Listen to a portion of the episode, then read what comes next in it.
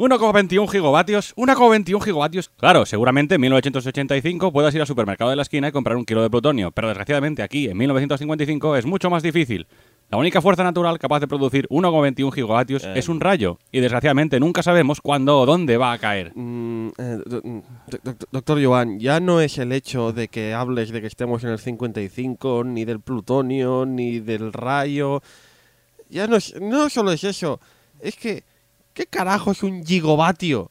¿Qué, qué me estás contando de gi- gigavatios? ¿Qué es un gigovatio? Gigovatio. Si lo quieres saberlo, escucha este programa y te enterarás de que es un gigavatio. Bonita entradilla. Siempre, siempre me sorprende, doctor Joan, con sus entradillas. En fin, vamos a enterarnos, pues, de qué es esto de los gigavatios.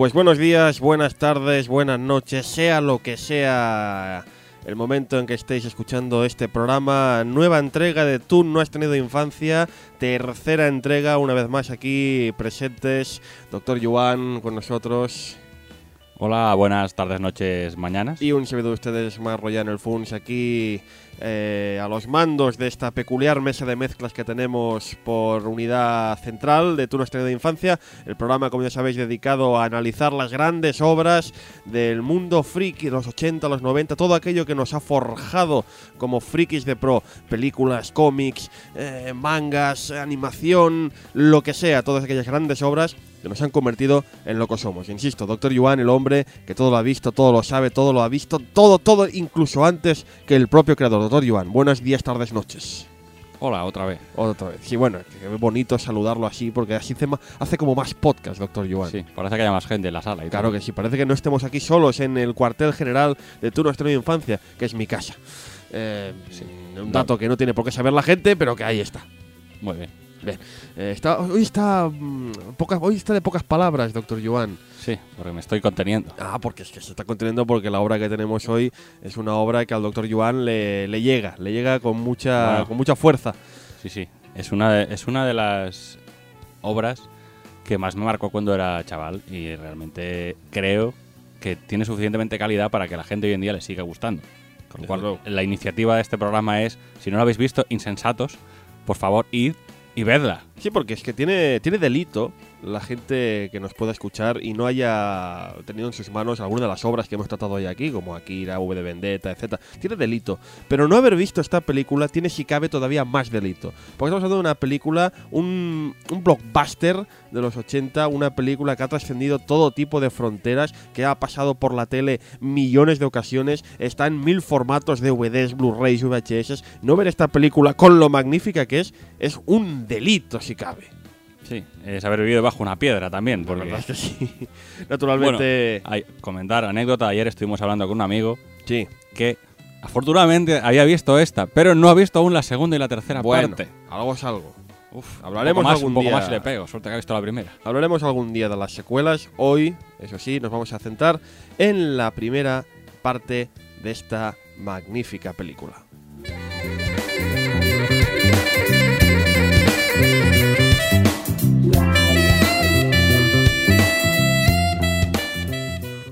Pero antes de, antes de empezar, situémonos en los 70, 80.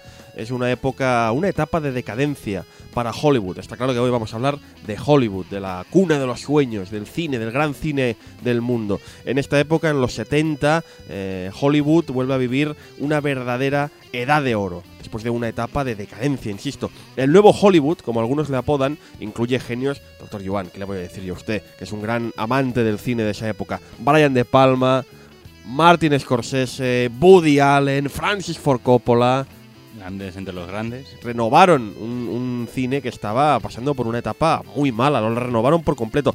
Pero de entre todos ellos hay un par, un par de cineastas que destacan con fuerza, con fuerza propia. Uno, George Lucas, con su Guerra de las Galaxias, que también marcó para siempre a nuestras Sí, sí. culturas freaks. Efectivamente, las nuestras y de una toda una generación. De Sí, hecho, señor. Muchas, de- muchas también después de la nuestra. De hecho, George Lucas es quien sentó la cultura freak de alguna manera con su merchandising, con su... Más que sen- bueno, la sentó, pero yo más bien lo que querría decir es que la popularizó. La Hizo que no estuviera tan mal visto realmente ser seguidor de un tema así fantástico. Y el otro, el otro gran, gran cineasta es Steven Spielberg, con obras... es enorme. Obras como Tiburón, como Encuentros en la tercera fase, o como las favoritas ET, o la trilogía, trilogía, he dicho bien, de Indiana Jones. Efectivamente. Alienígenas. ¿Quién necesita alienígenas en Indiana Jones? Estos directores, estos dos directores, redefinirían el cine de aventuras, el cine palomitero para toda la familia, aquel cine para todos los públicos tan típico de los 80 que nos hicieron soñar a todos los que vivimos aquella época, como aquí al Dr. Yuan, que estas películas le marcaron y por eso no quiere volver a un cine, no quiere volver. Se niega. No es lo mismo. Ya. Y la influencia, la influencia de estos dos genios sería tan y tan brutal que aparecen a partir de entonces, en los 80, mitos inolvidables del cine de aventuras. Ahora voy a enumerar unos cuantos y vais a ver cómo el Dr. Yuan se, se emociona con cada uno de ellos. Los Goonies, por Hombre. ejemplo. Los que hicimos el pirata. La historia interminable. De Michael Ende, el original, la gran película. Conan el Bárbaro. Immortality. Sí, dentro del laberinto. Qué grande. La princesa prometida. ¿Cómo desees? Karate Kid. Poner cera, quitar cera. Y nuestra película de hoy, la primera de una maravillosa trilogía, ahora sí, Regreso al futuro. Todas estas películas de alguna manera vieron influenciadas por esta nueva, esta nueva oleada de forma de hacer cine en Hollywood. Y deben, yo creo, de alguna manera, Regreso al futuro también debe un poco de su forma de ser y su éxito a George Lucas y Steven Spielberg. Que son los que realmente sentaron un precedente y predispusieron un poco a la gente a, ir a ver este tipo de películas. Efectivamente. Y que forjaron, como hemos dicho antes, a toda una generación.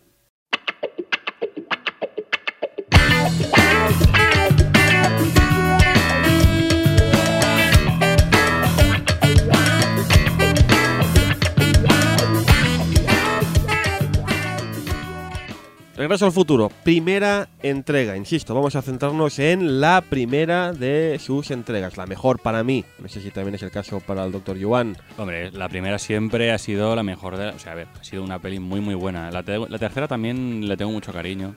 La segunda me- a mucha gente que no le gusta, pero a mí realmente también me gustó. La El segunda agobia a algunas personas. Sí, es que el problema que tiene la segunda es que lo tiene muy complicado. Es, tiene que hacer de enlace entre la primera película y la que van a hacer después, que tú no lo sabes, pero van a hacer otra después, de manera que aquello sea más o menos coherente.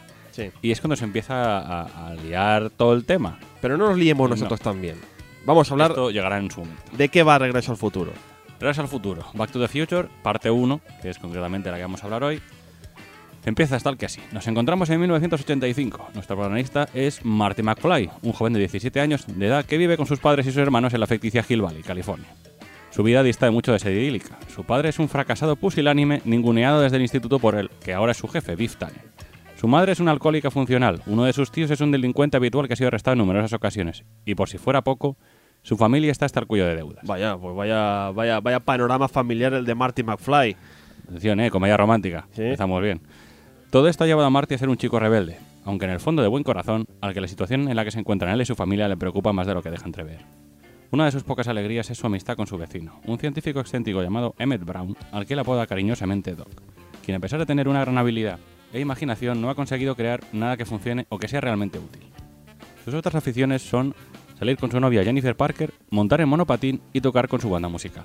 Esa misma noche, Doc le pide que se reúna con él en el centro comercial Twin Pines y que lleve su cámara de vídeo para que presencie y filme su último invento, una máquina del tiempo. Una máquina del tiempo. Eso es lo que dijimos todos, pero ¿qué me estás contando? ¿Qué me estás contando, amigo? Dicha máquina del tiempo se encuentra integrada en un coche deportivo DeLorean. Dices, Doc, ¿has metido una máquina del tiempo en un coche? Ya, ya que vas ya, ya que voy a hacer una máquina del tiempo, ¿por qué no hacerlo con estilo? Esta máquina del tiempo tiene que alcanzar una velocidad de 140 km por hora para viajar a través del tiempo. Usando a su perro Einstein como sujeto de pruebas, Doc lo envía un minuto al futuro y el DeLorean desaparece dejando como único rastro tras de sí un par de tiras de fuego ardiendo en el asfalto. Vaya, un efecto muy efectista, valga Sí. la redundancia. Lo vemos ahora y canta un poco, pero la época nos dejaba con los ojos como platos. Doc le explica a Marty que el viaje en el tiempo es posible gracias a un dispositivo de su invención integrado en la máquina del tiempo, el condensador de flujo, El condensador de flujo. que en realidad es una traducción errónea. Bueno, hablaremos después de eso. El único inconveniente es que para hacerlo funcionar requiere de una cantidad de energía eléctrica enorme, concretamente 1,21 gigavatios. Gigavatios.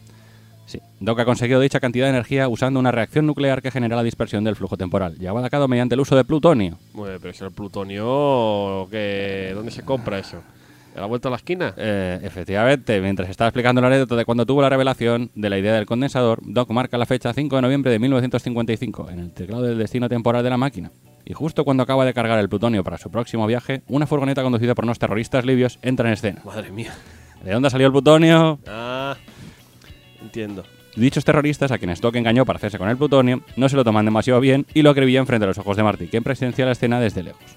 Para escapar del peligro de la furgoneta con los terroristas encima, Marty se sube al DeLorean y tras accionar por accidente el mecanismo del condensador, acelera hasta alcanzar los 140 km por hora, tras lo cual, inadvertidamente, se ha enviado a sí mismo 30 años en el pasado, específicamente a la fecha que Doc apuntó en el teclado del automóvil.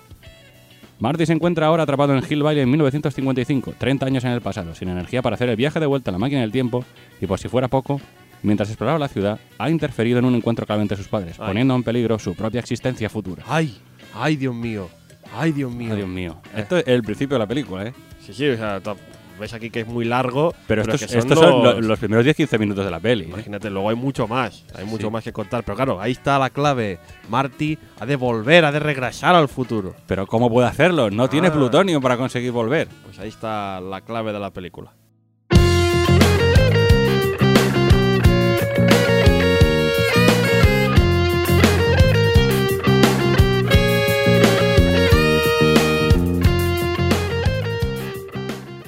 Regreso al futuro, parte 1, fue dirigida por Robert Zemeckis, director de otros grandes films de éxito del siglo pasado, como la grande también Quién engañó a Roger Rabbit y Forrest Gump, que le valió el reconocimiento mundial, por fin, después de tantos años, con múltiples Oscars, incluido el de mejor director. Tardaría, pero se llevaría su justo Ya reconocimiento. tocaba, sí. Eh, Zemeckis, por cierto, hemos hablado antes de Spielberg. Zemeckis es uno de los alumnos aventajados de Steven Spielberg, el cual se convirtió en productor ejecutivo de la película, echándoles un poco una mano con su nombre. Era un nombre que abría muchas puertas a Spielberg, evidentemente. Aparentemente, eh, Zemeckis llamó mucho la atención a Spielberg cuando estaba en la universidad por un largo que realizó, produciendo sus primeros films, Spielberg a Zemeckis quiero decir, y abriéndole puertas a películas como esta.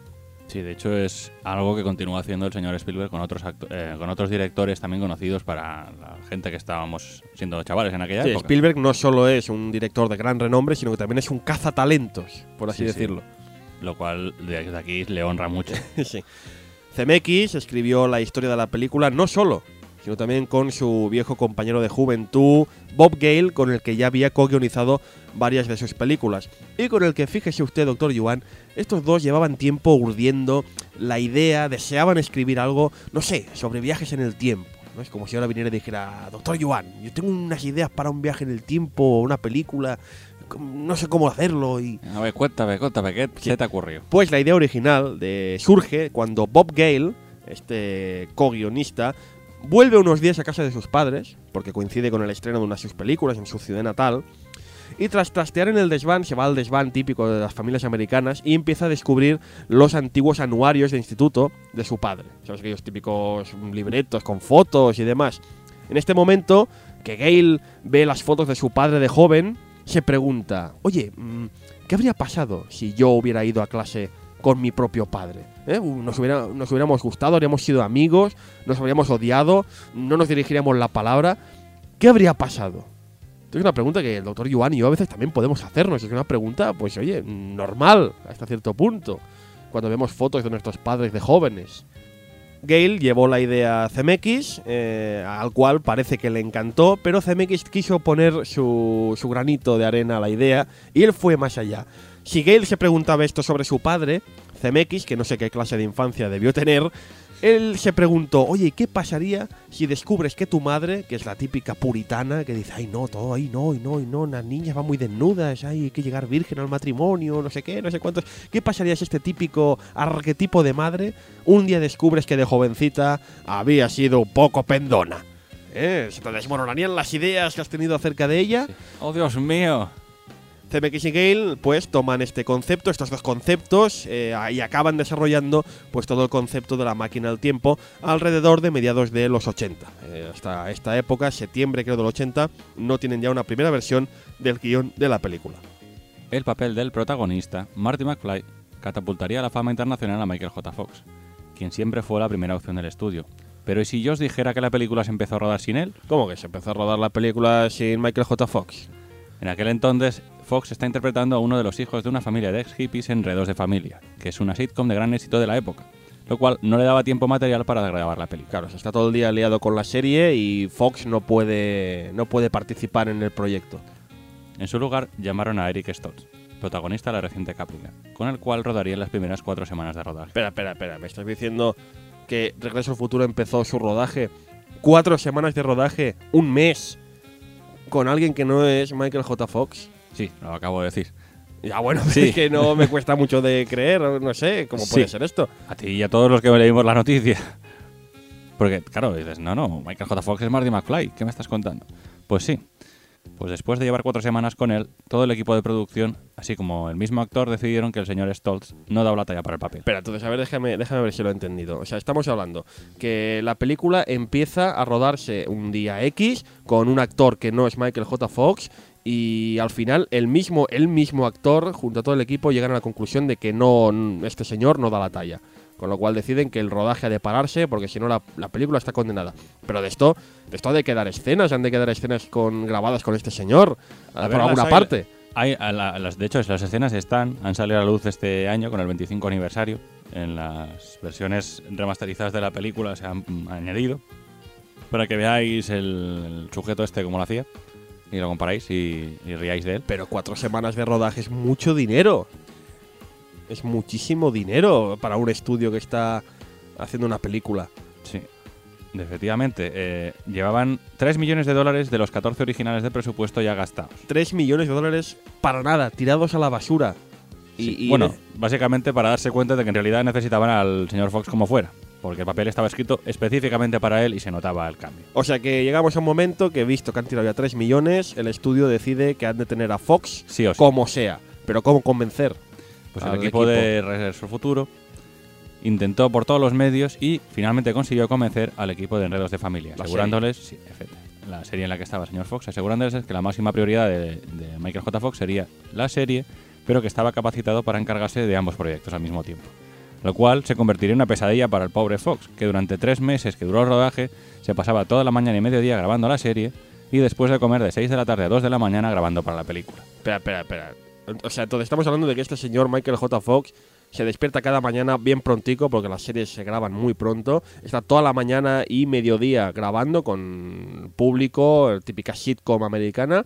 mm, toma algo de comer y rápidamente se va para el estudio de cine a grabar todo lo que pueda de regreso al futuro. Hasta las 2 de la mañana. Y, y- y primera pregunta que tengo, mm, ¿cuándo dormía? Y segunda pregunta que tengo, ¿y los exteriores de día? Yo ¿Cuándo los me imagino que para el señor Fox esto es como el día de la marmota, porque cada día se levantaba y era igual. Es, Pero bueno, las escenas de exteriores de día las tenía que grabar el fin de semana. O sea, eh, eh, tampoco tenía fines de semana. No, eh, estuvo tres meses básicamente trabajando. ¿Y cuánto dormía? La- los que lo estuvieron viendo en aquella época aseguran que el Fox lo pasó fatal, Hombre, normal. muy mal, durmiendo una media de cinco horas cada Cinco noche horas. y con un malestar constante, no me extraña que está reventado, pero que su ilusión por el proyecto le hizo continuar con la excelente actuación que todos hemos podido ver y disfrutar en las películas. Pero qué terrible. O sea, tres meses, tres meses durmiendo cinco horas, sin fines de semana, trabajando a destajo, trabajando, ¿qué? 15 horas seguidas. Un- un- Esto- una barbaridad, pobre hombre. Esto es demencial. Madre mía, yo admiraba a Michael J. Fox porque siempre, ha sido siempre, no sé, una imagen, mm, tanto por lo que hizo entonces como por lo que hace hoy en día en su labor política, siempre me ha caído especialmente bien. Pero es después de saber cosas como estas, años después, años tan tarde, me doy cuenta de que encima lo admiro. Por cosas como esta, el tío estaba decidido a hacer este proyecto realidad y lo consiguió. A pesar de que, fíjate, no se le nota en la película este cansancio. No se le No, nota y se le podría notar porque yo esto no lo aguanto tres meses, doctor Joan. Ni, ni tú, ni yo, ni la mayoría de la gente. Pero por eso él es un actor como una copa del pino y nosotros no. También es verdad, doctor Yuan, que sí, es verdad. Hablar de Regreso al Futuro es básicamente hablar de Michael J. Fox. Pero, no hay que olvidarse del otro gran mito de la película, el otro gran personaje sin el que la película no puede ser realidad. Estamos hablando del gran, grandísimo Christopher Lloyd como Doc Brown, el excéntrico Doc Brown. A diferencia de Fox, hemos hablado, mira, precisamente, Fox era la primera elección del estudio y se tuvieron que conformar al principio con la segunda elección. Pues Lloyd, Christopher Lloyd, no era la primera elección de los estudios, sino la segunda, un poco también como Eric Stoltz. ¿Quién era la primera opción? ¿Quién era el equivalente de Michael J. Fox en esta película? Pues era un viejo conocido de, de la audiencia española. Estamos hablando de John Lithgow, otro grande, protagonista de Cosas de Marcianos, esta peculiar serie que a veces hacen por Antena 3, y reciente Globo de Oro por su enorme personaje en la cuarta temporada de Dexter, demostrando que también sabe hacer drama. Este es un actor como una copa de un pino. Eh, John Lithgow también da un poco esta imagen de cómico, eh, alto, con el pelo blanco, excéntrico. Y yo, yo lo veo. Lo veo como Doc Brown, pero se ve que este hombre rechazó el papel porque estaba liado con otras cosas, al igual que Michael J. Fox. Y optaron por la segunda opción, que era pues este Christopher Lloyd, que originalmente también, eh, también, también rechazó el papel. Pero se ve que la mujer, la mujer de Lloyd, insistió después de leer el guion, decía, tú tienes que hacer esta película que eh, tiene pinta de ser buena, buena. Gracias, señora de Lloyd. Por favor, mm, siga buscando los papeles a su marido. Pero mientras que Eric Stoltz no dio la talla, como bien sabemos, eh, Lloyd sí la dio. Lloyd sí dio la talla, efectivamente solo hay que ver la película. está enorme. Lloyd sí dio la talla y no hizo falta que el estudio parase otra vez el proyecto. Por suerte. Y se fuera a buscar a Lithgow. Eh, Lloyd además ya era por entonces un actor consumado con películas como Búcaro Banzai y volvería a trabajar con CMX tres años más tarde con la película Quién engañó a Roger Rabbit. Que no sé si sabe usted, doctor Yuan, que yo aluciné cuando me enteré, este hombre era el, el, juez, el juez ejecutor de la película. Y años más tarde también sería el tío Fester de la familia Adams. O sea, este hombre es camaleónico. Sí, sí, o sea, aparte de trabajar muy bien como cómico, tiene también otras vises, o sea, es muy bueno. Lloyd se basó en la idea de científico loco, el arquetípico, la arquetípica imagen de científico loco a lo Albert Einstein, y dicen que improvisó algunas de sus escenas, no sé cuáles, pero vamos, está todo tan bien hecho que... cualquiera de ellas, es que me lo puedo creer. Y incluso se inventó para la ocasión algunas palabras como la famosa gigobatios, gigobats en, en inglés, que es una palabra que no existe.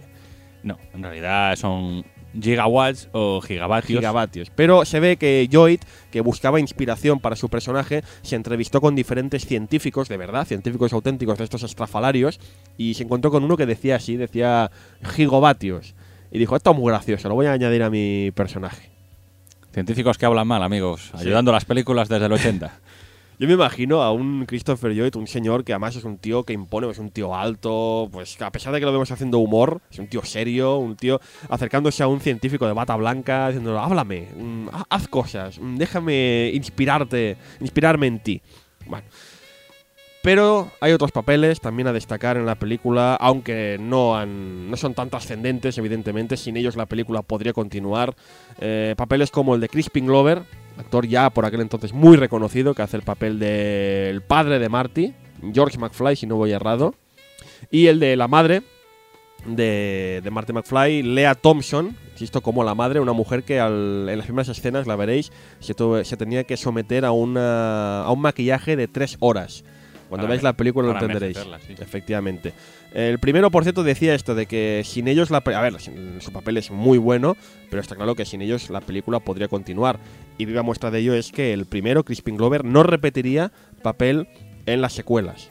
A pesar de que sí aparece el padre de McFly en las secuelas. Lo que pasa que no es el mismo actor. Hubo ciertos problemillas, parece. Hubo ciertos roces después entre el actor y los productores porque claro, habían utilizado el mismo personaje, pero no era él. Entonces, para que no se notara, era otro actor que hacía como de doble, que lo maquillaban y lo ponían siempre como de lejos o de girado y tal, y nunca se le veían bien la cara. Vaya por Dios, pobre Crispin Glover. pobre Crispin Glover, sí. de todas formas, insisto, es una película que se sustenta en dos grandes, como son el señor Michael J. Fox y Christopher Lloyd.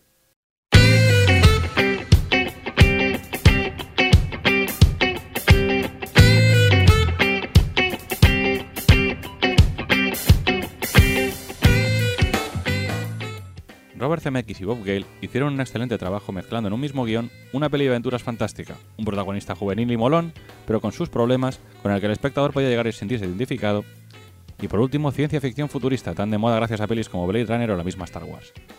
No hay que buscarle más trasfondo a esta película, cuyo propósito básico es entretener en la línea de los films de Spielberg y responder a esa duda de Gale sobre qué pasaría si conociéramos a nuestro propio padre en el instituto. Vaya, va- para corresponder la pregunta al señor Gale, el señor que le quería responder a esa pregunta y ala, una película para ello. Señor Gale, sigue haciendo preguntas al señor CMX. Tal y como la definen en Rotten Tomatoes, El Regreso al Futuro es entretenimiento puro para audiencias de todas las edades. Rotten Tomatoes, amigos. Rotten Tomatoes es una página importante en este sentido de la crítica del cine. Tiene aventuras, humor, ciencia ficción, algo de drama, acción, sus momentos de comedia romántica y hasta números musicales inolvidables.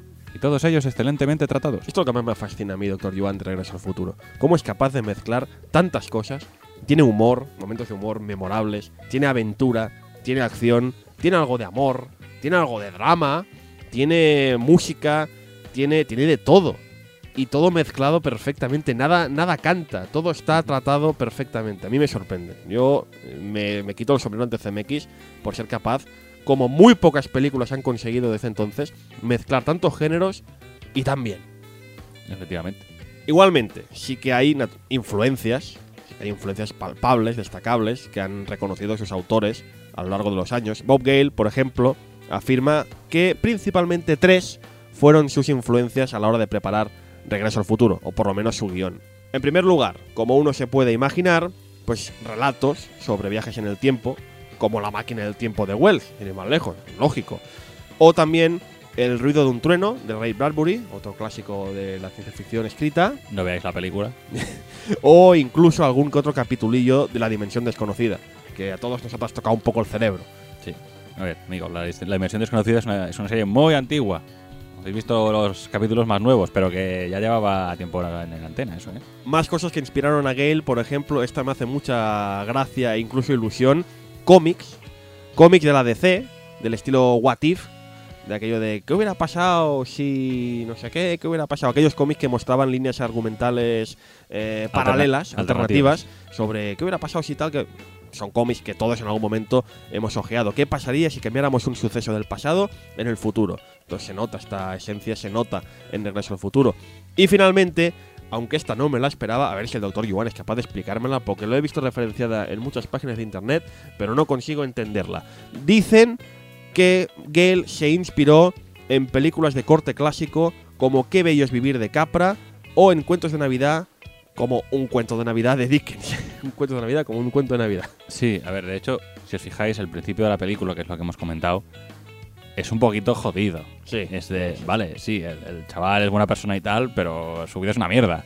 Sea, está- me está diciendo, doctor Yuan, que esta esencia de que las cosas empiezan mal, pero que si te portas bien... No, realmente es. eh, un- las cosas pueden cambiar si te esfuerzas lo suficiente y quieres realmente cambiarlas. Ahí estaría esa inspiración Sí, del es más o menos cine- eso. o sea, re- eh, también el que veías vivir es por el tema de los años 50 también. la- coge mucho la estética de los años 50, el, el tema este positivo de tenemos todo el futuro por delante, las cosas van a ir a mejor. De este tema. Y el de un cuento de Navidad es lo, lo típico, ¿no? El personaje principal al final consigues que, consigue que cambie y que hasta, no digamos buena persona, pero al menos mejora. O sea, yo creo que el parecido realmente en cuanto a la idea es este. También coge temas de, de desarrollo de las películas y tal, porque hay, hay parecidos, ya les digo. Ha mencionado el doctor Yuan muy sabiamente los años 50, que son otros los grandes protagonistas de la cinta, porque es una época que según sus creadores es vital para el desarrollo de la película. No solo por la pura matemática, porque evidentemente si estamos en los 80, mm, la matemática nos dice que la época en que los padres de McFly van al instituto son los 50, evidentemente. No, no solo es por eso, es por más, porque como bien ha dicho doctor Yuan, los 50 es una época muy importante para Estados Unidos, es una época en la que se ha dejado atrás el terror de la guerra, empieza el llamado estado del bienestar, eh, la gente puede empezar a tener casas grandes, coches, lujos, eh, y la juventud se empieza, empieza a coger fuerza la cultura popular urbana, la cultura juvenil, eh, música como el rock, la ropa muy colorista, las faldas para las chicas. Es una época donde la juventud empieza a, a- a destacar. Y es lo que intenta transmitir también la película, ¿no? De que es ese principio de que la juventud empieza a ser lo que será y que se convertirá con el tiempo. Ujú. No, de hecho, está muy, muy bien representada. Lo bueno que tienen las películas también de Regreso al Futuro es que se curran muchísimo eh, las épocas en las que pasan Sí, las películas. Y La ambientación McFly- es muy buena. Y McFly, pues eso, es un poco el, el- el desencadenante, esta, for- esta forma cool, guay, genial que tiene McFly, es un poco el desencadenante de, de esta época, de los 50, que es que los jóvenes empezaron a, a vivir la vida realmente después de, insisto, épocas de guerras, de, de tristeza, de, de- de penurias económicas. No sé, insisto, los 50 no están elegidos porque sí. Es cierto que la matemática nos pone a los padres de McFly en esa época, pero los 50 están elegidos por más cosas. Y esa es una de ellas.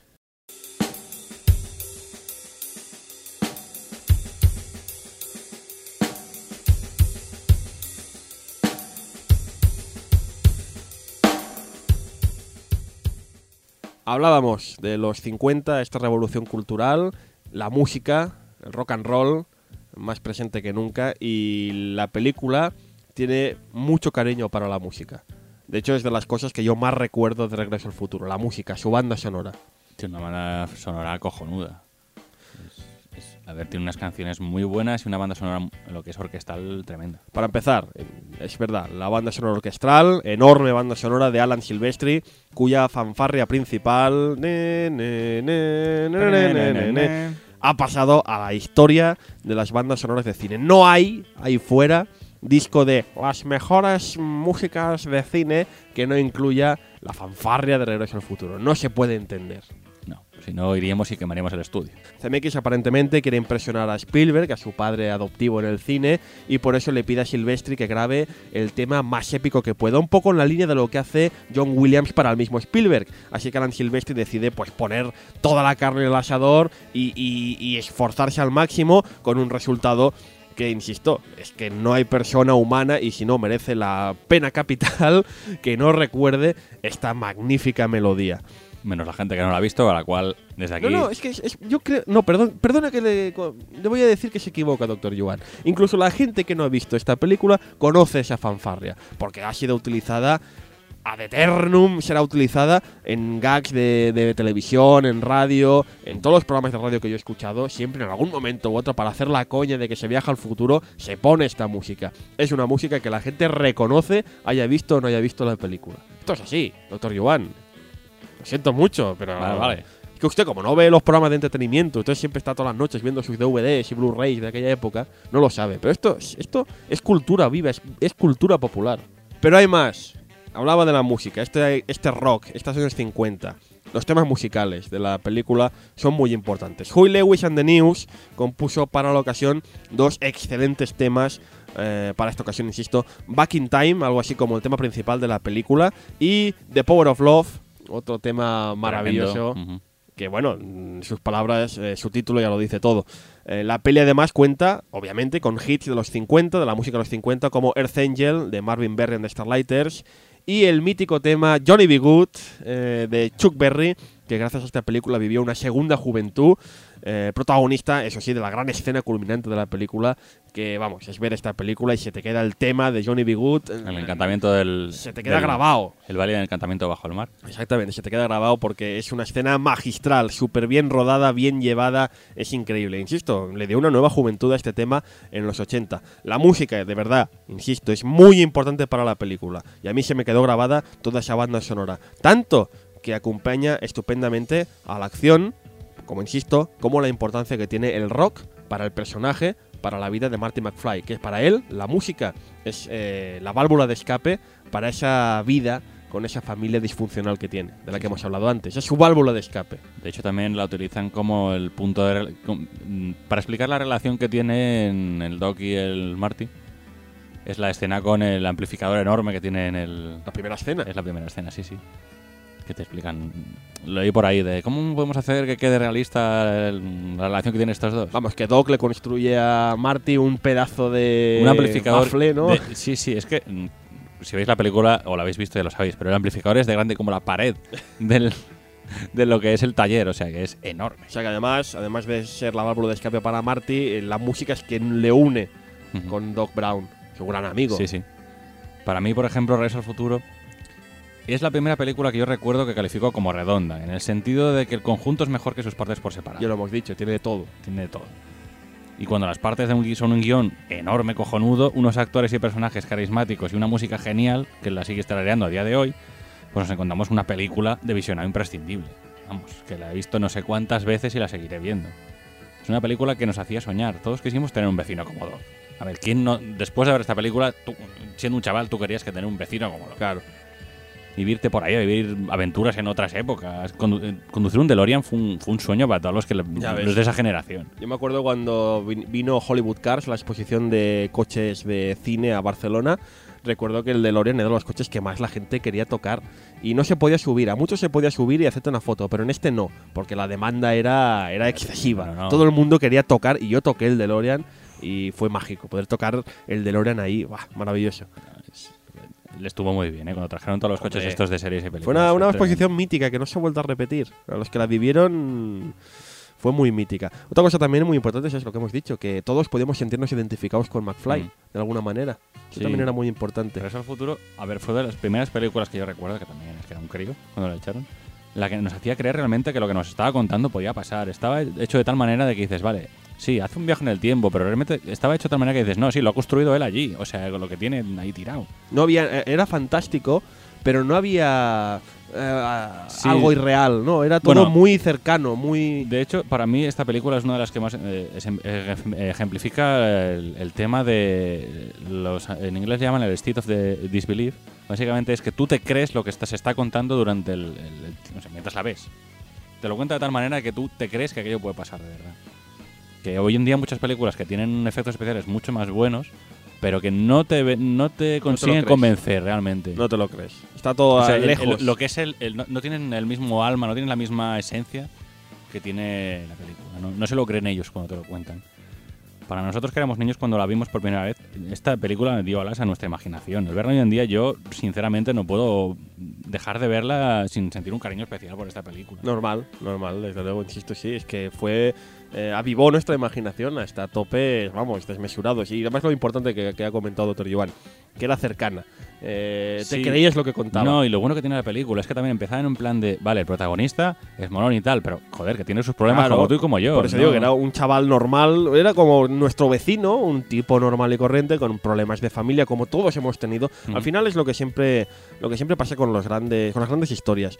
Que es muy bonito hacer historias de, de grandes héroes, grandes figuras, pero al final lo que más gusta es eh, sentirte identificado con, con el héroe. Un, un antihéroe, casi decirlo, de que es un tipo que aparentemente mola, porque es el héroe de la cinta, de la película, pero en el fondo es un tío que tiene sus problemas, tiene sus complicaciones y, y en el fondo quiere pues lo que queremos todos, pues ser feliz, eh, salir de esa y, y no sé, y hacer No, algo, hacer algo positivo. No, no, y, y conseguir arreglar los problemas que tiene su familia, vamos. Exacto. Lo, lo que nos- lo que dices tú, te puedes identificar con el personaje tranquilamente. O sea, acertaron, lo acertaron de pleno con el público al que lo dirigían, con, eh, con los actores que cogieron y con los personajes que pusieron. Es, que es una peli redonda.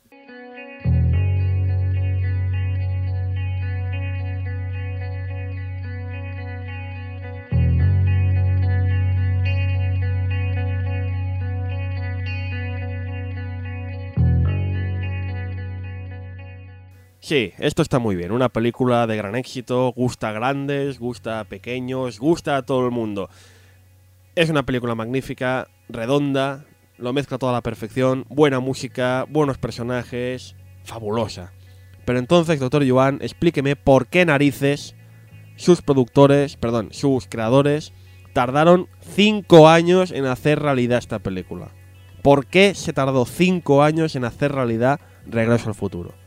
Por lo de siempre, porque los estudios de cine no tienen ni zorra de lo que quiere la gente. Efectivamente, porque es que al final es que es lo de siempre. Siempre pasa lo mismo. Las grandes películas, como los grandes cómics, como los grandes libros, como todo, al final, perdón, al principio, por alguna extraña razón, no convencen. No convencen, no convencen a los que han de producirlas. A ver, a ver, es, es lógico en cierto sentido porque normalmente lo que son las productoras, la gente que pone el dinero, no, no suelen querer arriesgarse, van No a lo quieren seguro. arriesgarse, Exacto, y cuando aparece algo rompedor, revolucionario, mm, se tiran para atrás. Uf. Y es que es el caso. O sea, CMX y Gale tardaron casi 5 años en conseguir vender su película. Cuesta de creerlo, sé, pero no solo ha pasado con Regreso al Futuro, ha pasado con tantas otras producciones. Ambos propusieron el guion, este guion que tienen finalizado, hemos comentado a mediados de los 80. Lo propusieron a prácticamente todos los estudios de Hollywood, a todos, pero siempre le encontraban pegas. Pero pegas, doctor Joan, en algunos momentos retorcidísimas. Por ejemplo, la Columbia, llevaron el guion a la Columbia. Y les dijeron en la Columbia que era un film muy inocente.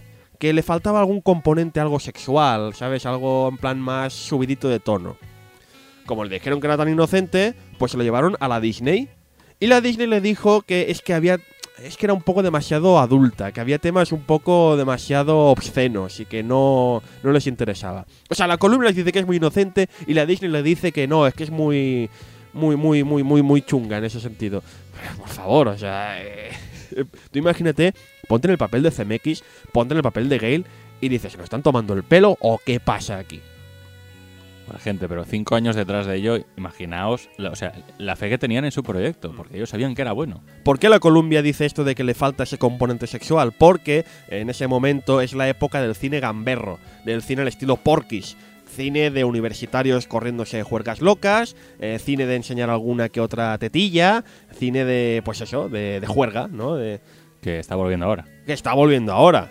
Va teniendo sus épocas. El cine, juergui- el cine juerguista de universitarios tiene sus épocas. Vuelve, va, vuelve, se va, vuelve, se va. Como son películas que realmente tampoco tienen mucho misterio, No, la verdad Pues- es que no.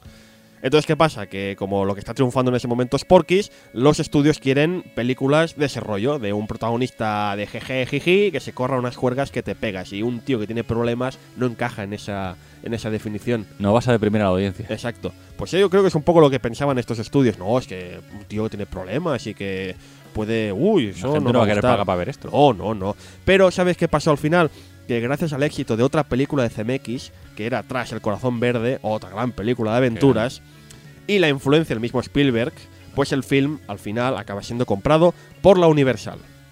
Que ahí se llevaron el gato al agua. Efectivamente. Pero yo creo que la Universal también lo hizo un poco en plan, bueno, venga, vale. El Spielberg nos está diciendo que esta peli es buena y el tío ha hecho el corazón verde, que no es mala. Es curioso porque Spielberg siempre fue de alguna manera el padrino del proyecto. Estuvo ahí de productor ejecutivo.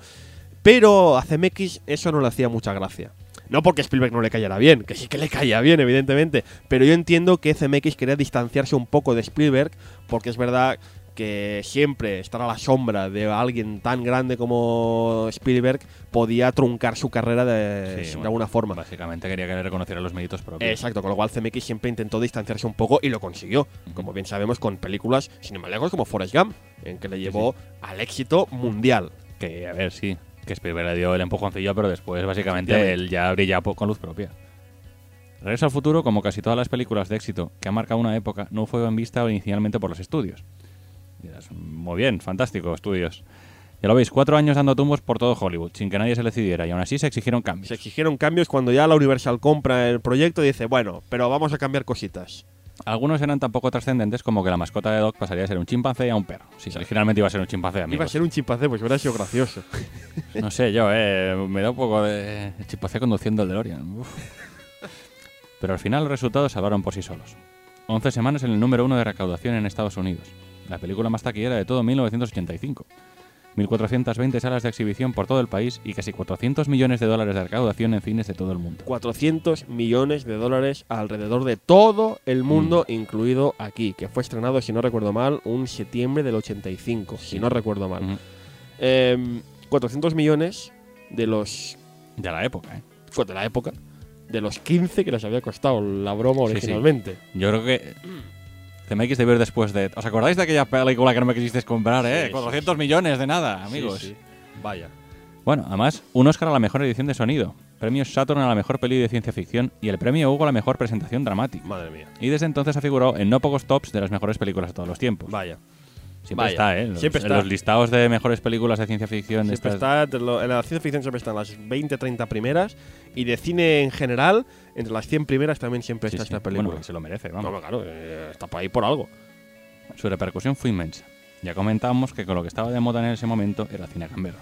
Regreso al futuro demuestra una nueva forma de hacer cine aventuras, en la cual el protagonista puede ser un chaval en el que se puede sentir identificado sin necesidad de que sea un gamberro ni un fiestero. Claro, que eso Que- no es lo que era McFly. No. Era molón, era guay, porque llevaba el patín, escuchaba un poco música el chula. sistema y lo típico. Pero ¿no? era un chaval Eh, normal. Sí, sí. Como tú y como yo, eh, que tuvimos más y otros menos, pero, pero ya Ujú. está. Algunas de sus frases han pasado a la historia. Eres un gallina McFly. Eres un gallina McFly. Un gallina Gallina, McFly, gallina, McFly. gallina. Nadie me llama gallina. Sí. O el mítico error de traducción del condensador de flujo. A ver, explícame esto del condensador, condensador de flujo. El condensador de flujo originalmente en inglés era de flux capacitor, De flux capacitator. que es el condensador de flujo. De flujo. El flujo, la energía, ¿sabes? Fluye, el flujo. ¿Y por qué en España la llamaron de flujo? Porque sonaba mejor. Yo O no veo que suene mucho mejor que flujo. Pues no, le dijeron. eh, Hombre, flujo tiene algunas connotaciones un poco oscuras, sí, pero. No, flujo. yo, yo creo que era en plan de ya que vamos a poner algún cacharro que se lo ha inventado, vamos a ponerle un nombre así como raro. Flujo. Flujo. Bueno, en aquella época. ¡Oh, flujo, tío! ¡Flujo! El condensador de flujo, tío. ¡Gigavatios! Sí. eh, Una, una selección de física. Sí. Y los profesores. ¡Ay, ay, ay! Sí, sí. Yo me imagino los profesores, los profesores de física tirándose los velos. ¿Pero qué coño es esto? ¿Eres un gallina, McFly? Nadie me llama gallina. Insisto, a eso ha pasado a la historia, a la cultura popular. También, espera. Knock, knock, knock. Ahí. McFly, McFly, ¿hay alguien en McFly, clase? McFly. Madre mía, cuántas frases.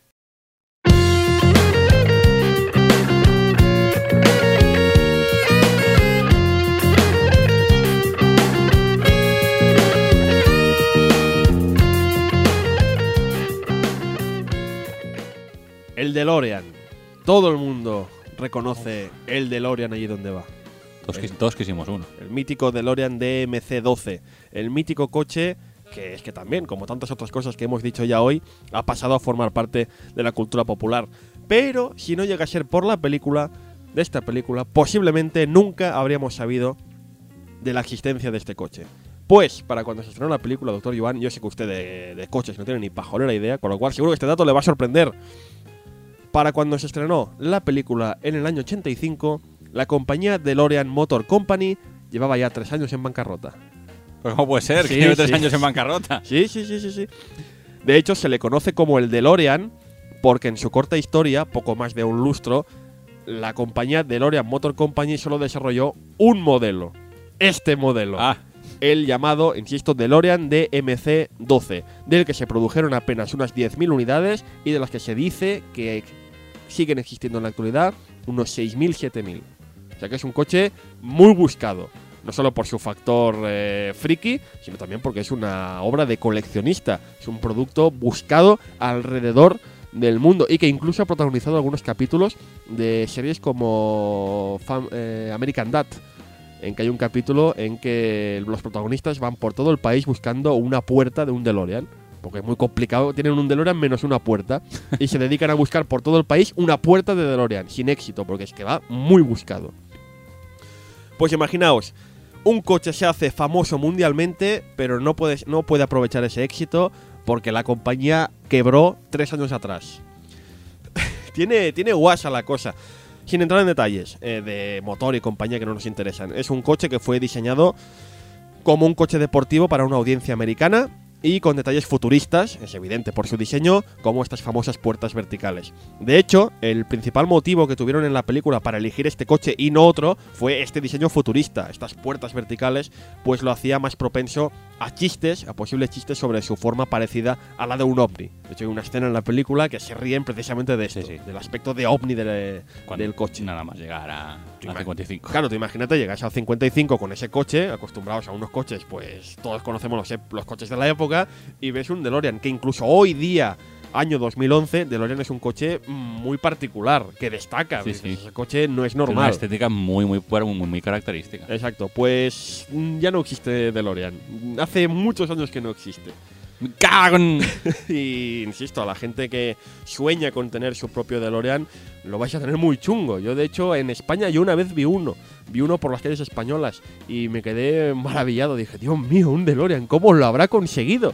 Es uno de aquellos coches que, insisto, ha pasado la historia y que en aquella exposición de Hollywood Cars, eh, el más buscado. El más buscado fue el DeLorean decorado como la máquina del tiempo. Pero, doctor Yuan, la máquina del tiempo originalmente no iba a ser un DeLorean. En el guion original no era un coche. Al final se hizo coche porque era más práctico, como ya hemos dicho.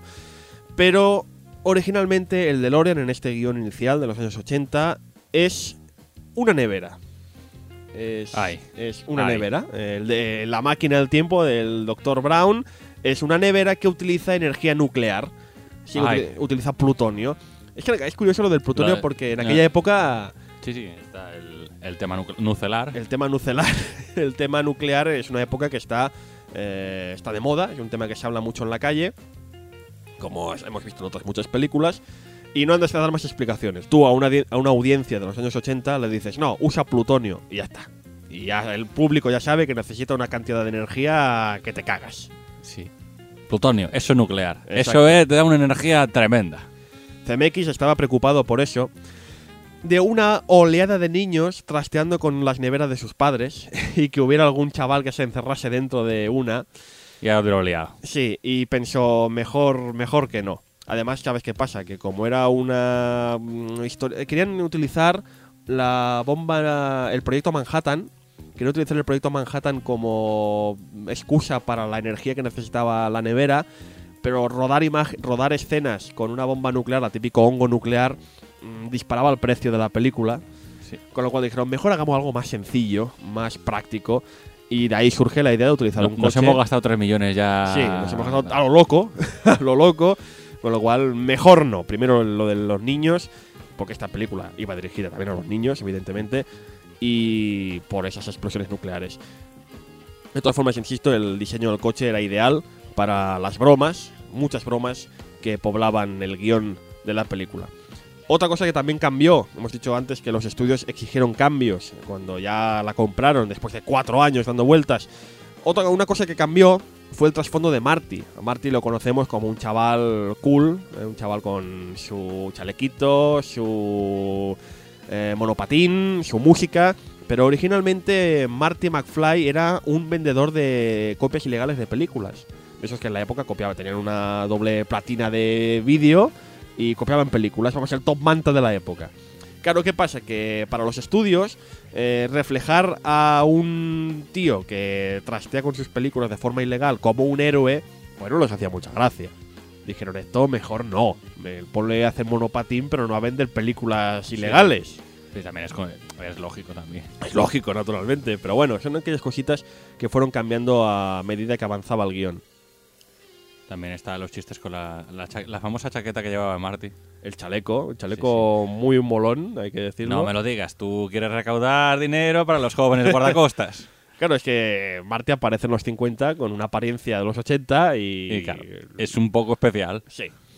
Hay más anécdotas sobre la película, Sí, muy, muy interesantes. Eh, Biff Tannen, el malvado, malvado... Es el matón. Sí, es el matón de la peli. Es en realidad un personaje cuyo nombre hace honor a Ned Tannen, un ejecutivo de la Universal que se había portado muy mal tanto con CMX como con Gale. ¿Cómo? O sea, él debe el apellido a un tío que les hizo la vida imposible. Sí. Pero, ¿cómo la vida imposible? A ver, acusó a- al señor Gale de ser antisemita, pese a que este es judío. Entre otras cosas. Entre otras cosas, dices, a ver. O sea, muchas luces no tenía y se metía con la gente que en teoría estaba por debajo de él. Así, que, en venganza, hicieron un personaje que era el, el- bueno, era el matón y también el menos listo de la peli. y se desquitaron.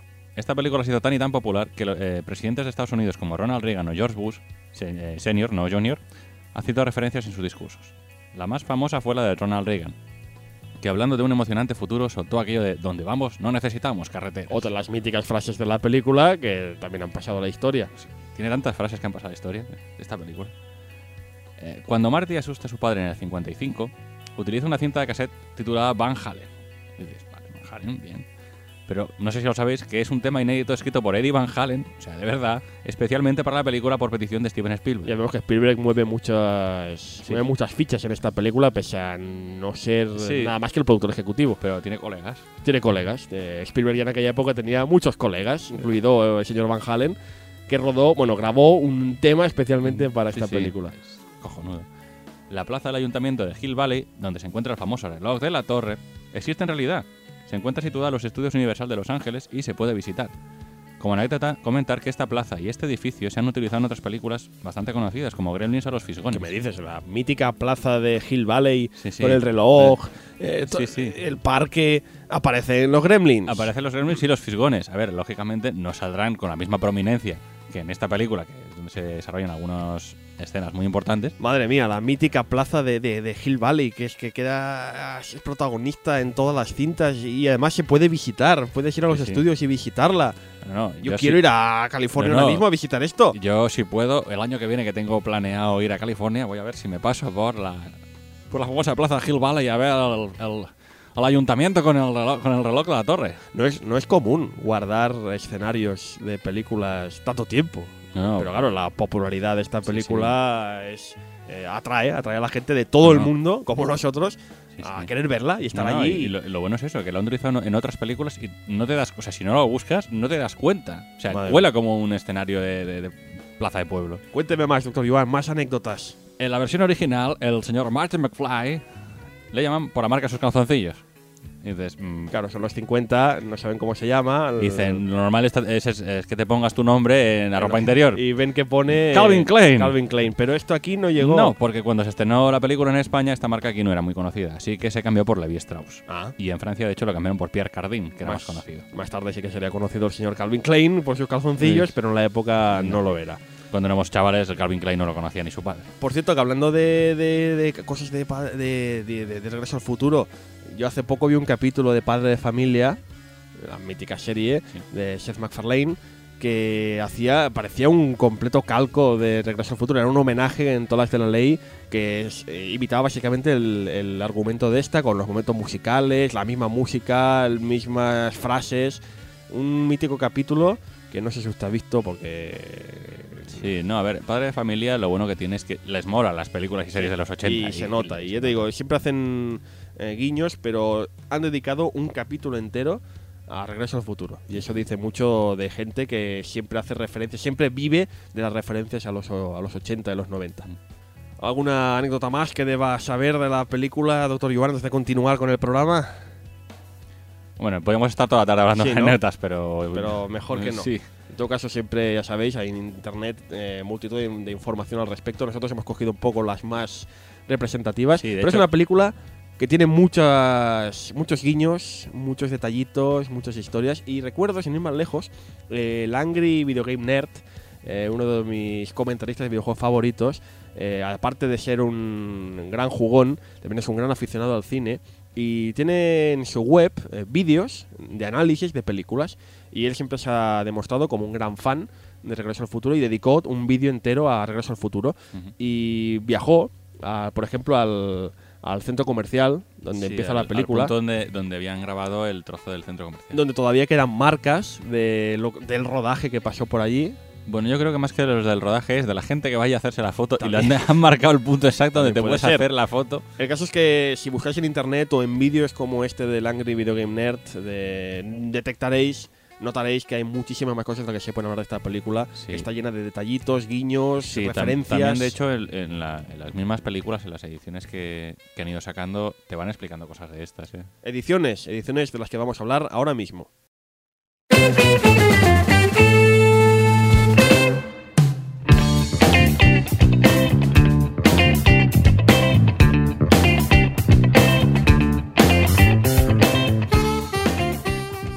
Ediciones, ediciones en Blu-ray, en DVD, en lo que sea, como todas las películas así famosetas en España. Regreso al futuro ha visto ya decenas, pero decenas, no exagero, no exagero. eh, Regreso al futuro ha visto en nuestro país decenas de ediciones diferentes, cada una de ellas, cada una de ellas mejor que la anterior, pero no siempre siendo la definitiva. Pero también como de costumbre, ay, doctor Joan, esto siempre pasa igual. Ninguna de ellas es tan buena, nunca llega a ser tan buena como las que llegan al otro lado del charco o a Gran Bretaña. Sí, que también está al otro, al otro lado. Menos, menos grande el charco, pero también está al otro lado. Vamos, eh, luego el doctor Joan nos pondrá los dientes largos a este respecto, pero insisto, no sé cómo lo hacemos en este país, pero siempre aparece una edición mejor que la anterior de nuestras películas favoritas, pero vemos que en América o en Inglaterra ha salido una mejor aún.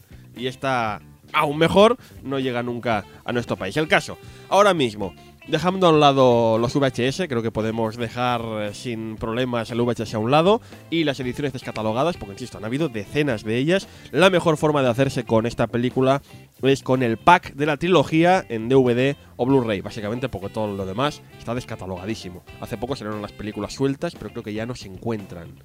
Hasta donde yo he visto en FNAC y compañías. Sí, no, no, a ver, como van a sacar los packs estos de la trilogía edición aniversario, es lo normal que se encuentren. En este pack viene la película remasterizada digitalmente con motivo de su reestreno en cines de todo el mundo el año 2010. Se entiende, en países civilizados. En países civilizados del mundo se estrenó esta película en cines. ¡En cines! Perdón, es que me toca las narices, doctor Iván. Me toca mucho las narices te toca saber. las narices, a mí me toca más abajo. Me toca las narices saber que hay alguien que ha podido ver el año 2010 la película en cine. Más allá de fenómenos e historias de estas. En fin.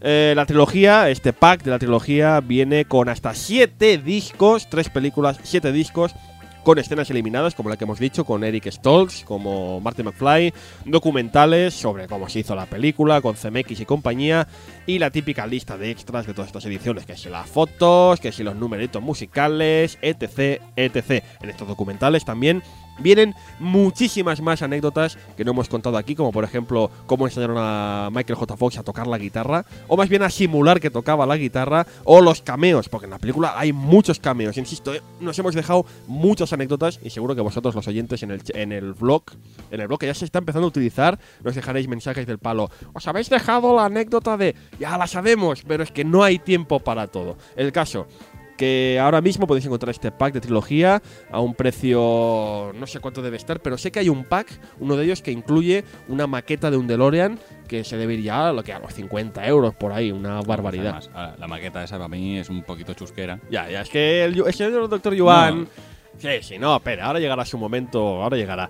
Es que el doctor Yuan aquí presente es, insisto, es un fan absoluto de Regreso al Futuro. Tiene su casa, la maquetita muy chula del DeLorean de rigor, tiene sus pósters, sus cositas, su merchandising variado.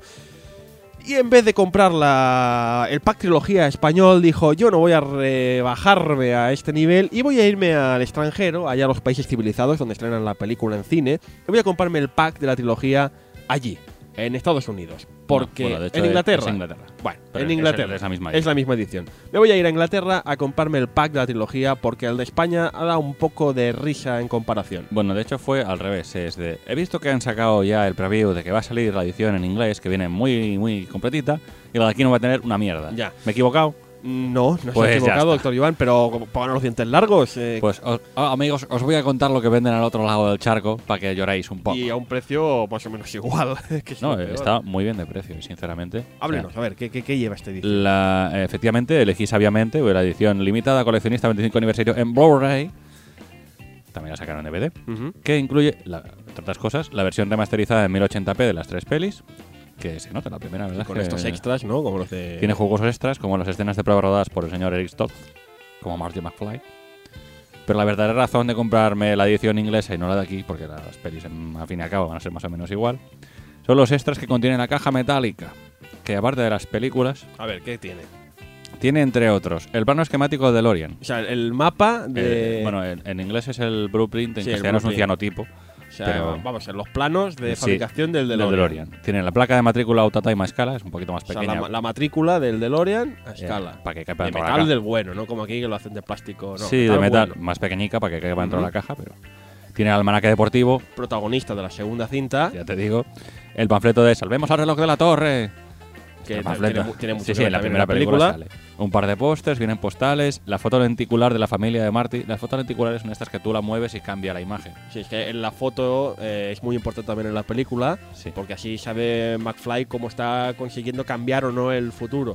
Pues el efecto este lo reproduce en esta foto lenticular, incluida en este pack Además- tan cojonudo de Regreso al Futuro, la trilogía. También tiene una cosa muy muy chula que es la foto del la foto que sale en Marty y el doctor al lado del reloj cuando lo están construyendo en el pasado. Eh, protagonista de, la, tercera, película. O, O sea, sea, tiene un poco de todo de la viene la trilogía. trilogía y las, mm, las cositas estas así tan, tan jugositas. Ideal para amantes de la trilogía y básica Sí, para sí, estas sí, personas. Por cierto, doctor Iván, hablaremos eh, cuando hablemos de la segunda y tercera entrega.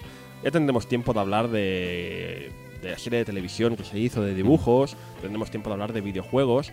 Pero yo sé que el doctor Iván está contento con el resultado que de momento se ha conseguido eh, dar al videojuego de Regreso al Futuro reciente de este año Sí, es, de Telltale Games. es- ah, me lo estoy comprando. O sea, Bueno, si todavía no se ha terminado, va por capítulos y no se ha falta- terminado a, a aún. día de que estamos grabando esto, falta todavía pues, saber el, salir el, el último. Pero de momento. Es- está muy bien, mantienen muy bien lo que es eh, el, el espíritu de las películas, tienen muchos guiños, mm, repiten las típicas eh, situaciones que salen en las películas, está muy bien. Se supone es que una pasa- cuarta peli. Se supone que pasa después de la cuarta, te explican un poquito la excusa de por qué funciona y por qué vuelve a haber máquina del tiempo. Y a partir de ahí, pues eh, te cuento una historia original, entre comillas. Pero Bueno. está muy bien, a mí me gusta mucho. Está bien, hablaremos, insisto, cuando hablemos de Regreso al Futuro 2 y 3, ¿qué hablaremos? Hablaremos del merchandising que ha surgido a raíz de esto. Por el momento quedaos con esto. Si no tenéis todavía esta Regreso al Futuro en Blu-ray o DVD y queréis haceros con ella, mm, Doctor Yuan y yo también, porque he visto esta edición, os recomendamos que os hagáis con la edición extranjera. La única pega que tiene la edición inglesa, que es compatible, la edición Blu-ray es compatible con la nuestra porque es zona europea. La única pega que tiene es que no tiene doblaje en castellano ni subtítulos en castellano, viene en inglés, vienen varios vienen subtítulos en varios idiomas, pero no está español. Un doblaje del que no hemos hablado, pero que también era muy decente. Estaba muy Sí, bien hecho el doblaje el español. español era Es muy, bueno. eh, es, es muy carismático el, el doblaje español. A ver, yo me la he Es visto en algo que se inglés pierde. y es, es el doblaje original, es, Es lo algo que hay. se pierde, pero claro, hay que elegir entre todos estos bonitos gadgets. Claro, la o cosa es que como yo ya tengo las películas eh, edición en DVD dobladas en castellano de hace años, cuando de hace años cuando salió la primera edición, pues claro, no es una cosa que me pierda porque la tengo ahí, pero quería también los extras, que es lo que no está en la edición de ahí. Si hubieran sacado aquí la misma edición con los mismos extras, pues me la habría comprado aquí, pero como no la sacan, porque no, por no, visto no hay mercado, somos digo, eh, oye, yo me la he comprado fuera, o sea, mercado hay, no me toques los... Bueno, pues queda ahí constancia de esta edición Chupiwachi.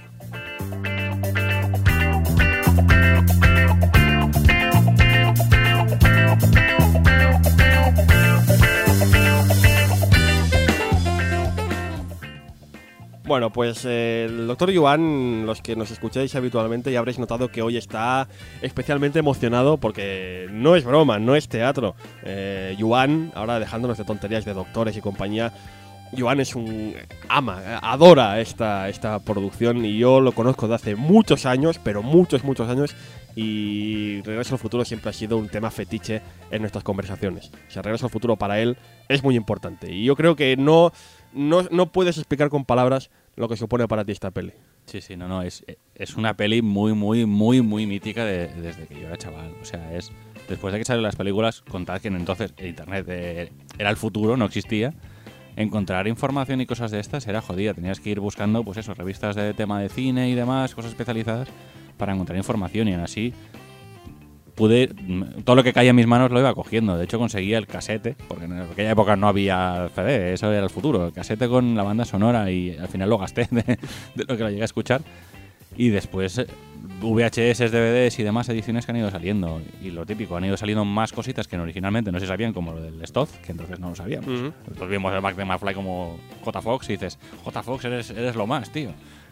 Hablaremos más de Regreso al Futuro. Porque hay mucho que hablar. Hay que hablar de la segunda parte, hay que hablar de su tercera parte, hay que hablar, insisto, lo dicho ya del merchandising, hay que hablar de qué fue de estos actores, porque todos sabemos que Christopher Lloyd y Michael J. Fox siguieron sus carreras de formas diferentes. Mm, Lo de Michael J. Fox eh, ya lo sabemos ya, lo conocemos por desgracia, la enfermedad que le afecta, conocemos su trayectoria política, pero, insisto, hay mucho, hay mucho que hablar de Regreso al Futuro y como mínimo tendremos dos ocasiones más en este programa de hablar de ello. En fin, doctor Iván, a aquellos que todavía no quedan convencidos, que si no están convencidos a estas alturas es para matarlos, que no están convencidos todavía de ver Regreso al Futuro, ¿qué les dice? Que, pues peor para vosotros, os perdéis una película cojonuda. Es una película que es muy, muy completa, tiene de todo, tiene personajes muy bien llevados, actores que lo transmiten todo muy bien. Los efectos especiales, a ver, algunos cantan porque ya han pasado bastantes años, pero aún así eh, te crees. Lo bueno que tiene esta película es que te la crees. Con un mínimo de que te le prestes atención, te vende la película muy bien. Durante todo lo que dura la película, además no se hace pesada, está muy llevada, el ritmo lo tiene muy bueno te va manteniendo la, la atención muy bien. Tiene los típicos cliffhangers de ¿y ahora qué? ¿Qué pasa? Dios mío, no. Cuando parece que ya lo ha arreglado, no, descubres que no. Cuando parece que te voy a peor, entonces cuando al final se arregla. Es una peli, lo que decimos, empieza como en plan muy realista, muy, muy así, uf, que, la- que vida más dura. Y mm, te muestra ese optimismo que, que en, en la época, hostia, era, era genial. Salías de la peli con una sonrisa de oreja a oreja, queriendo, quiero pillar un DeLorean y irme por ahí. O sea, no sé, es- es- si a estas alturas no te convenció la película, tío, tú no has tenido infancia ni has tenido nada, y vete por ahí. Bueno, pues ahí queda lo dicho. Entonces, la semana que viene, ¿qué tendremos? No hay regreso al futuro 2. doctor Iván. No, ¿qué hay la semana que viene? Hemos de ir poco a poco, que no hay que aquí no hay que precipitarse. Hablaremos en su día. La semana que viene, doctor Joan, tenemos tenemos que volver al cómic americano. Doc, no te lo vas a creer. Sí. Tenemos que volver al cómic americano y ahora sí al más reconocido género de superhéroes, al cual no hemos tratado aún en este programa. Porque que no os engañen las mallas ni los trajes de colorines, tanto Marvel como DC han tenido auténticas obras de arte protagonizadas por personajes de cantones trajes. Esto es así, han habido grandes autores como el mismo Alan Moore haciendo cómic de superhéroe. Y nuestra primera parada será uno de los cómics más reconocidos de todo el género, Crisis en Tierras Infinitas, también conocido como la primera vez que DC la lió parda, pero parda parda de verdad. Porque cómo la lió de parda. Una obra del gran Marv Wolfman y el increíble, increíble, es decir poco, George Pérez. Un dibujante que firmó junto a Alex Ross nah, una portada, la portada del tomo, del tomo tocho, de la, re- la- la recopilación, que era una portada que tenía solo unos 500 personajes dibujados en ella. Nah, 500 arriba, 500 abajo. Una obra espectacular. George Pérez es reconocido por su talento dibujando muchos personajes a la vez y aquí se salió de la escala. De hecho, por ahí, yo he visto. Es, es mítica esta portada. He visto por ahí los típicos imágenes en internet de. Te vamos a enumerar todos los personajes para que, para que sepas qué es cada uno. Digamos que Crisis en Tierras Infinitas fue la gran obra de DC, fue un gran homenaje a la DC de aquella época, los años 80, y aquí, en Tu Nuestra Infancia, vamos a analizarla y vamos a intentar convenceros de que la leáis porque es una obra que vale mucho la pena, sobre todo si queréis entender la DC de hoy, del siglo XXI. En fin, esto será la semana que viene. Doctor Joan, muchas gracias por estar aquí con nosotros. A vosotros para escucharme. Ya, y yo también me despido, señor Marroyano El Funs. Nos veremos, insisto, la semana que viene con las crisis en Tierras Infinitas. La semana que viene, adiós.